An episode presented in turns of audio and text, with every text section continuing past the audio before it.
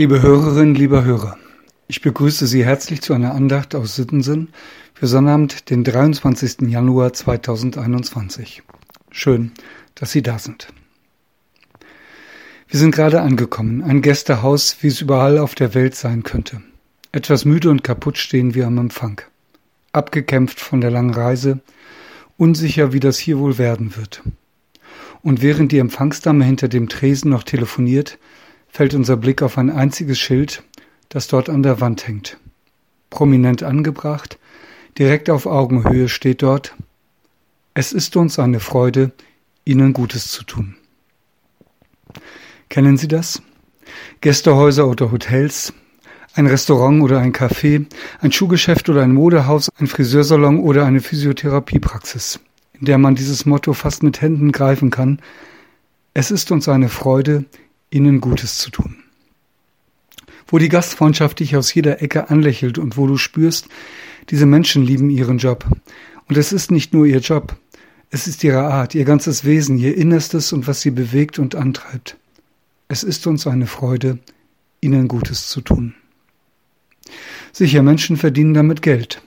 Und sie verdienen umso besser, je mehr sich die Gäste oder Kunden wohlfühlen. Aber es gibt eben diese Orte, in denen es nicht nur ums Geld verdienen geht, sondern vor allem darum, einem anderen etwas Gutes zu tun. Der Kfz-Mechaniker, der einer jungen Frau den Schlüssel zum Wagen überreicht und in ein überglückliches Gesicht sieht, weil sie weiß, dass sie nun noch rechtzeitig zu ihrer Verabredung kommt. Der Malermeister, der mit dem Kunden eine gelungene Renovierung begutachtet und der seinem Gegenüber abspürt, wie glücklich er ist und der Tischler, der eine Lösung gefunden hat, die sein Auftraggeber nie für möglich gehalten hätte. Es ist uns eine Freude, ihnen Gutes zu tun.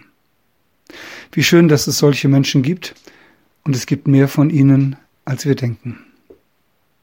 Wir wissen auch, wie viele solcher Menschen in diesen Monaten daran leiden, dass Abstand und Hygienekonzepte genau das verhindern, dass Menschen Gutes getan wird. Es ist vielleicht nicht viel, aber das ein oder andere ist auch jetzt möglich. Ich denke zum Beispiel an die Frau, die sich, weil ihr Beruf gerade nicht gefragt ist, kurzfristig umorientiert hat und nun im Impfzentrum in Zeven arbeitet. Und auch dort könnte ja der Satz hängen, es ist uns eine Freude, Ihnen Gutes zu tun. Er steht übrigens an noch ganz anderer Stelle, dieser Satz, wo man ihn vielleicht nicht gleich vermutet. Aber es ist so. Er steht auch im Alten Testament. Die Losung von heute steht in Jeremia 32. Da sagt Gott durch den Propheten, es soll meine Freude sein, ihnen Gutes zu tun. Der große Gott, der Himmel und Erde geschaffen hat, der es weiß Gott nicht nötig hat, sich mit uns Menschen abzugeben, der sagt, es soll meine Freude sein, ihnen Gutes zu tun. Wie schön. Was für ein wunderbarer Gedanke. Darf man denn so von Gott denken? Darf man so von ihm reden, wie von einem Handwerker oder einem Friseur, der sich freut, wenn er anderen etwas Gutes tun kann? Gott ist doch kein Dienstleister. Man darf nicht nur so von ihm reden, man muss es sogar. Kennen Sie diese wunderbare Zeile aus dem Weihnachtslied Lobt Gott, ihr Christen? Da heißt es, er wird ein Knecht und ich ein Herr. Das mag ein Wechsel sein. Wie könnte es doch so ein freundlicher das Herze Jesulein? Martin Luther hat das als fröhlichen Wechsel bezeichnet. Gott ist in Jesus unser Diener. Warum wäscht Jesus denn seinen Jüngern die Füße?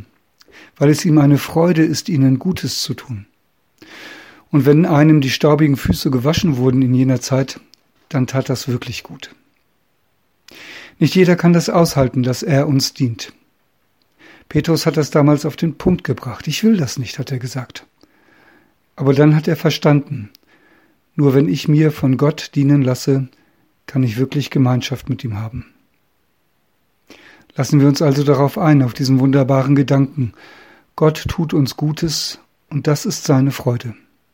Und es hindert uns ja niemand daran, es genauso zu machen. Im Gegenteil, das wäre doch ein Motto für ein Leben und für eine Gemeinde. Es ist uns eine Freude, ihnen Gutes zu tun. Ich lade ein, dass wir einen Moment stille werden und uns Gott im Gebet öffnen. Guter, großer, erhabener Gott, ich kann es nicht fassen, nicht glauben, dass du mir dienen willst. Ich stehe vor dir wie Petrus, der sich die Füße nicht waschen lassen will. Und ich bitte dich, verändere mich. Hör nicht auf, mich zu suchen. Tu, was dir Freude macht. Ich will es mir gefallen lassen. Amen. Mit einem herzlichen Gruß in jedes Haus, Ihr Pastor Andreas Hannemann.